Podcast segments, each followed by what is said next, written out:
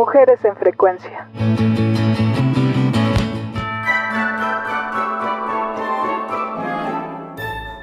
Imagina que es la noche del 5 de enero y antes de dormir cuelgas unos calcetines cerca del árbol de Navidad y dejas una mandarina, queso o brócoli y un vaso de vino para una anciana que te visitará en la noche para dejarte regalos, caramelos o un trozo de carbón. Suena curioso, ¿no? Pues este ritual forma parte de una tradición italiana. La befana. El 6 de enero se celebra el Día de la Epifanía, también conocido como la Befana. Incluso existe una pequeña canción que dice, La befana viene de noche con los zapatos rotos. Trae un saco lleno de regalos para dar a los niños buenos.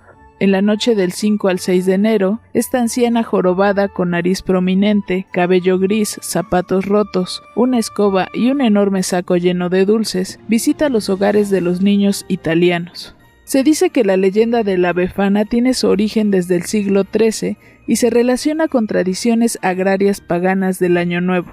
La figura de la anciana representa al año viejo, mientras que los regalos los vinculan con la fiesta romana de inicio de año, en donde Jano, dios de las puertas, y la diosa Estrenia, deidad de la purificación y el bienestar, se intercambiaban obsequios aunque también existe la historia católica, la cual cuenta que la noche en que los Reyes Magos se encontraban camino hacia Belén buscando al niño Jesús, perdieron la estrella que los guiaba. Entonces comenzaron a preguntar a las personas que se topaban. Sin embargo, nadie les daba razón del sendero. La ayuda llegó hasta que tocaron en la puerta de una anciana. Ella les indicó el camino. Melchor, Gaspar y Baltasar invitaron a la mujer a acompañarlos en su travesía para conocer al niño Jesús, sin embargo ella los rechazó. Momentos después, se arrepintió y salió a buscarlos, pero ya no los pudo encontrar. Así que tomó una cesta, la llenó de dulces y comenzó a tocar casa por casa regalando caramelos a los niños que encontraba, con la esperanza de que alguno fuera el niño Dios.